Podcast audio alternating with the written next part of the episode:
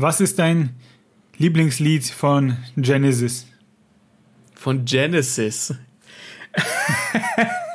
ich muss jetzt sehr lachen, weil entweder hast du das Buch gelesen und ich war, wusste es nicht, oder es ist Zufall, dass du mir diese Frage stellst. Ich habe den Film gesehen. Ja, okay, zählt. Ja. Äh, mein Lieblingslied von Genesis. Habe ich ein Lieblingslied von Genesis? In the Air Tonight ist so ein Klassiker, das geht schon, das geht immer. Hm.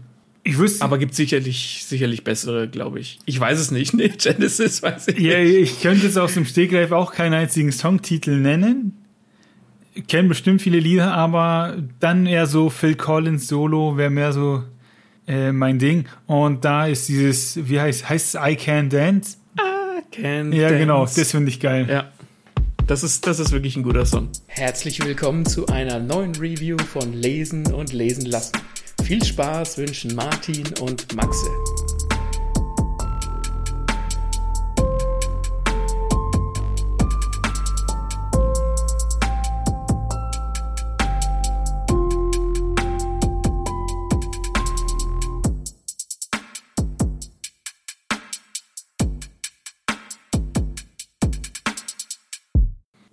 Sprechen heute über einen, ja, ich würde schon fast sagen, einen modernen Klassiker der, der äh, Belletristik.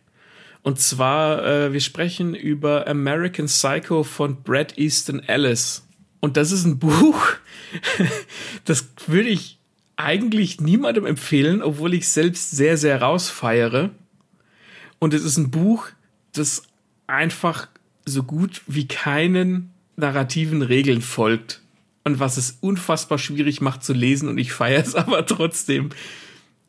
Ich kann nicht, ich, ich, also du hast American Psycho nicht gelesen, oder? Äh, nee, ich habe es nicht gelesen. Ich habe den Film gesehen und ich glaube in Folge drei Buchverfilmungen mit Dennis Christ von, von Steelmania, da haben wir kurz darüber gesprochen, über eine bestimmte Szene, die ich heute auch nochmal ansprechen werde, weil die so geil ist. Aber gelesen habe ich es nicht. Was ich aber weiß, ich habe mich mal informiert irgendwann, äh, wo mir bis langweilig war, habe ich recherchiert, welche Bücher sind denn in Deutschland auf dem Index oder auf dem Index gewesen. Mhm. Und American Psycho war auf dem Index. Das war auf dem Index und ich es ist es wegen ich weiß, ich kann es nicht mit Bestimmtheit sagen, wieso es auf dem Index war. Ich kann mir aber denken, wegen welcher Szene er auf dem Index war. Und genau genommen gehört das Buch da auch hin. Also ich weiß nicht, wer in Hollywood die Idee hatte, dieses Buch zu verfilmen, als er es gelesen hat, weil im Prinzip der Film und das Buch haben schon klar Zusammenhänge, es ist dieselbe Storyline, aber im Prinzip ist der Film wesentlich mehr runtergedämpft als das Buch. Das Buch ist viel, viel ärger. Und ich spreche jetzt hier auch schon mal, weiß ich nicht, ob ich, ob ich von der Triggerwarnung sprechen würde, aber das, was ich, was ich teile, oder was wir teilweise in der Folge erwähnen werden, das ist harter Tobak. Das ist hart zu lesen und das ist auch ziemlich, ziemlich absurd und abstrakt.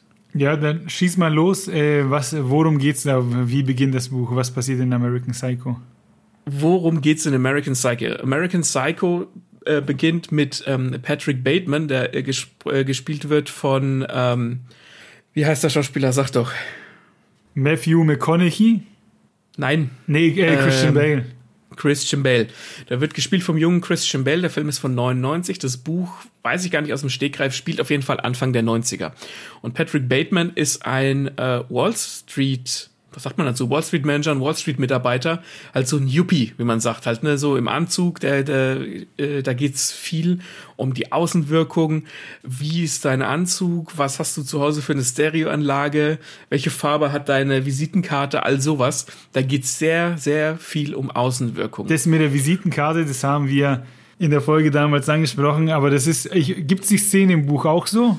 Die Szene gibt's auch im Buch so, ja. Weil im Film war die ja grandios, wo da jeder seine Visitenkarte äh, rauszieht und sagt, die haben ja extra dieses Etui für diese einzelne Karte und dann ja. so und so viele Millimeter dick ägyptisches Papier, die so und jene Schrift hat. Und dann gibt's doch diesen Typen, den der, jetzt habe ich seinen Namen wieder vergessen, der Christian. Bateman. Ja, der Bateman, äh, den er so übertrieben hast und dann kommt der rein und hat halt einfach die beste Karte, wo er voll ausflippt. so gut. ja. Also, äh, das ist auch schon so ein bisschen die Quintessenz des Buches. Es ist so, du siehst dann den, den Patrick Bateman, du erlebst quasi seinen Tag, wie er, was er so tut. Ähm, was er tut, um auf die anderen zu wirken, wie er denkt, wie er funktioniert und alles geht um Außenwirkung. Und was es ist dann, ich überlege gerade, wie ich am besten anfange. Ich fange erst mal so an. Es geht, dieses Buch ist deswegen so schwierig zu lesen, weil du teilweise seitenweise Beschreibungen davon darüber kriegst, was da Patrick Bateman zum Beispiel, wie sein Wohnzimmer aussieht. Da hast du mehrere Seiten Beschreibung seines Wohnzimmers, was für eine Stereoanlage er da stehen hat von Panasonic und die kann jenes und das und der Schrank, in dem sie steht, ist von der und der Marke, wo es halt wirklich nur um absolute, gnadenlose Selbstbeweihräucherung geht, wie absolut komplett geil dieser Typ sich findet. Und das ist was, das ist eigentlich Infodump pur. Das kannst du, das willst du eigentlich nicht lesen, aber das gibt so viel über diese Figur preis, die sich selbst so übertriebenst geil findet, wie alle anderen in dem Buch auch, dass es einfach interessant ist.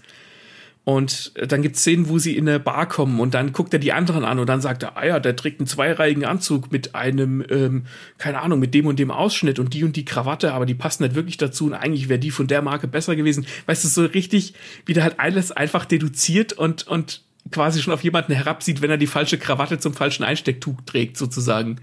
Ja, voll gut. Feier ich. Ich kann mir richtig vorstellen, wie anstrengend das sein muss. Die erste Seite ist vielleicht noch interessant, aber wenn dann ne, immer noch nach zwei Seiten beschrieben wird und es wird ja im Film runtergebrochen, da wird es ein bisschen cool verkauft, wie zum Beispiel ähm, das Genesis-Album. Gibt es das auch im Buch? Im Buch ist es so, da muss ich kurz einhaken und weswegen ich bei dem Bit am Anfang auch gestrauchelt bin, ist, im Buch hast du ganze Kapitel über wo der Patrick Bateman einfach über eine bestimmte Band philosophiert, zum Beispiel Genesis. Ja, genau, und im Film ist es ja so, dass er, ähm, da greife ich, äh, glaube ich, schon mal ein bisschen vorweg, weil du kommst jetzt dann wahrscheinlich zum Töten. Und ja. im Film begeht er ja seinen Mord und erklärt quasi, sein Mordopfer weiß ja nicht, dass es gleich sterben wird, das ist so eine Lady. Und der erklärt ihr, wieso dieses Genesis-Album so gut ist, warum ja. es besser ist als ein anderes.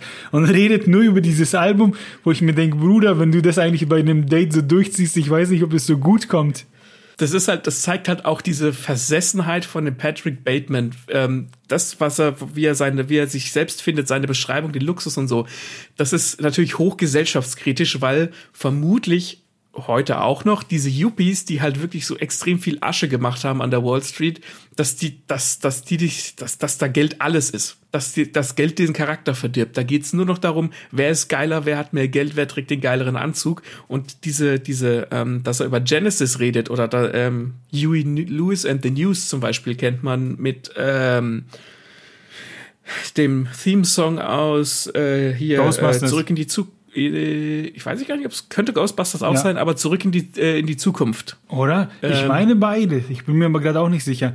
Aber äh, jetzt habe ich Angst, dass ich was verwechsel. Vielleicht, vielleicht spricht der im Film gar nicht über Genesis oder tut das doch? Doch, der, sp der, der spricht über Genesis, der spricht aber, du, du denkst wahrscheinlich auch an diese Szene mit, ähm, oh, wie heißt der Sänger von 30 Seconds to Mars, ähm, der, der Jared Leto. Ja. Der Jared Leto ist, ich weiß nicht, ob es sein erstes Opfer ist, aber es ist sein erstes Opfer dass er ein Kollege ist.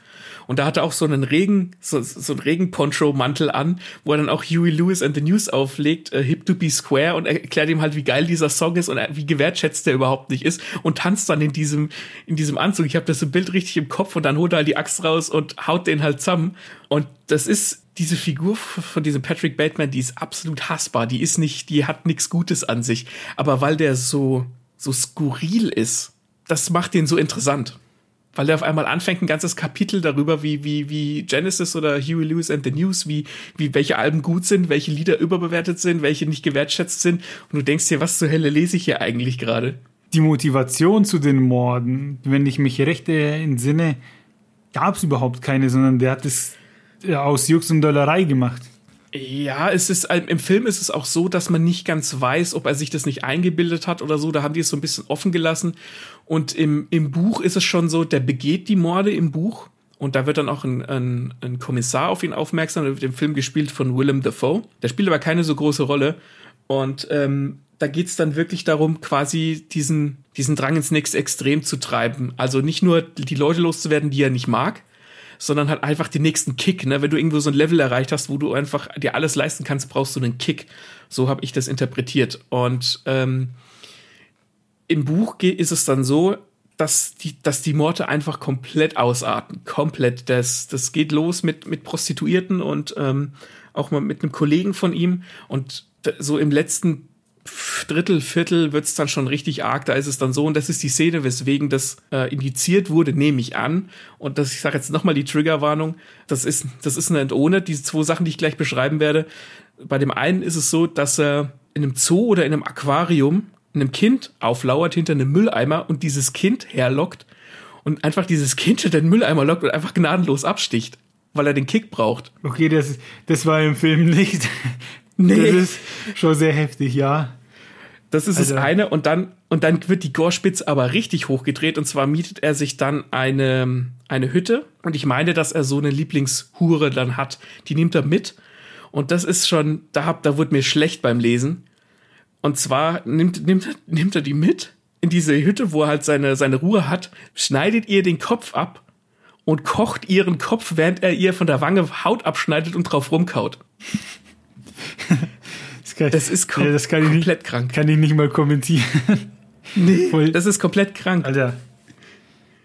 Der hat halt, ich weiß nicht, was wieder Brad Easton Ellis drauf ist. Ähm, ich habe von ihm auch ein anderes Buch gelesen, sein erstes, das heißt Unter Null, glaube ich. Da gibt's auch eine Verfilmung mit dem jungen Robert Downey nee, nicht der Robert Downey Jr., der James Spader, mit dem jungen James Spader aus der Ende der 80er. Und da hat er auch schon, da geht's auch um so Snuff-Filme und so, der hat, der Brad Easton Ellis, der Autor, der hat schon eine richtig harte Ader. Ich weiß nicht, wie da drauf sein muss, um sowas zu schreiben, aber oh, ja, also das ist, das ist richtig harter Tobak und da weißt du, okay, dieses Buch war zu Recht indiziert und wie kann man sowas eigentlich verfilmen? Die Verfilmung ist sehr gut, die macht ein paar Sachen anders, aber das Buch ist noch mal, das ist noch mal zehn Stufen drüber. Ich mag schon nicht für einen schwachen Magen, da, da kämpfst du dich nee. erstmal durch die Beschreibungen und musst dann lesen, wie ein äh, äh, Kopf gekocht wird. Ja, das ist, das ist heftig. Und was dieses Buch aber für mich so so gut gemacht hat, war dann am Ende, und das ist im, im, im Film auch so, da haben sie es auch so gemacht, die letzte Szene ist so, der Patrick Bateman wird nie geschnappt. Der, dem seine dem seine Taten bleiben immer ungesühnt und er sitzt dann mit seinen Leuten wieder an so einem Tisch und, und äh, trinkt und unterhält sich. Und im Film ist es so, und das ist im Buch ganz genauso, da ist dann so eine Tür von dieser Bar oder von diesem Restaurant, wo sie sitzen, und da ist ein, ein, ein Band gespannt, da steht kein Durchgang. Und das ist im Buch auch so. Die letzten Worte in diesem im Buch sind kein Durchgang und das, hat, das symbolisiert so viel wie, der ist in einer Spirale und der wird da nie wieder rauskommen. Der wird morden und versuchen immer den nächsten Kick zu kriegen, aber eigentlich ist er eine, in Anführungszeichen eine arme Sau, würde man nie sagen, aber er für sich schon, weil er aus dieser Spirale des Hasses und der Gewalt und dieses, diese Spirale des Yuppie-Seins und immer besser sein zu müssen als die anderen, da ist er auf ewig drin gefangen. Und das war das Ende, wo ich dachte, geil, und dann macht dieses ganze Buch Sinn, weil du immer wieder diese Spirale hast von Gewalt, Beschreibungen, wie geil er doch ist. Und, und du merkst, dass dieses Buch auf einmal in sich Meta ist. Und da hat's, da wusste ich, dieses Buch ist geil. Das hat mir richtig gut gefallen. Das hat mir jetzt richtig gut getan, das zu hören. Das gab mir äh, Gänsehaut. Ja, finde ich gut, dass es dann mit diesem Durchgang, weil ich weiß nicht, ob ich so weit gedacht hätte wie du. Diese Erklärung, die fand ich jetzt wunderschön. Danke. äh, weil im Film ist es ja, glaube ich, auch so, dass er am Ende dann da sitzt und halt lacht. Ne? weil er halt, das ist schon, wird einem schon sehr aufgedrückt, dass man denken soll, dass das alles nicht passiert ist. Ja, im Film haben sie es eben dadurch gelöst. Er wird dann auch äh, an einem bestimmten Punkt angeblich von der Polizei verfolgt und hockt dann so unter einem Schreibtisch, wo er entweder auf einem Handy auf so einem archaischen irgendwas anhört oder irgendwo auf eine auf eine, eine Mailbox was drauf spricht, irgendwie sowas und draußen halt so ne so Blaulicht, äh, blau-rot, blau-rot und dann wird irgendwie klar, dass das irgendwie nicht echt war, dass ich habe den Film auch schon ewig nicht mehr gesehen. Irgendwie so ist da. Und im Buch ist es halt so, es ist echt, aber er ist halt einfach ein Gefangener dieses, dieses Yuppie-Tums und dieses äh, immer höher, schneller, weiter. Jawohl. Wenn ihr es gelesen habt, wenn ihr es gesehen habt oder wenn ihr jetzt Bock habt, eins von beidem zu tun, dann haut uns das in die Kommentare. Äh, wir freuen uns da. Also American Psycho ist echt, ja, muss ich sagen, eine Sensation. Ich habe so. ich habe immer nur das Meme gekannt, mit der Nadelpistole. Und dann habe ich mir den mhm. Film angeschaut und ich sage euch, diese Szene allein mit den Visitkarten, die ist halt einfach Gold wert. Von daher schaut halt, haut uns in die Kommentare, gibt uns Feedback, Sterne auf Spotify, Daumen hoch bei YouTube oder Punkte bei Apple Music oder Amazon, da freuen wir uns drüber. Und ansonsten hören wir uns bei der nächsten kranken Geschichte. Haut rein. Haut rein und Film und Buch sind zwar unterschiedlich, aber der Film ist gut und das Buch ist auch gut. Sehr gut.